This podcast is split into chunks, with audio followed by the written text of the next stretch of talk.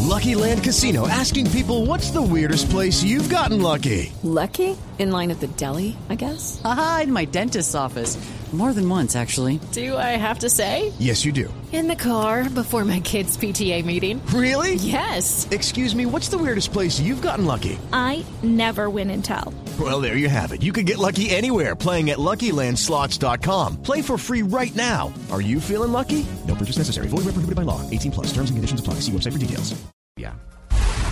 Y la noticia en el mundo, mucha atención, Bashar al-Assad fue reelecto como presidente de Siria con un porcentaje de 88.7% de votos a su favor.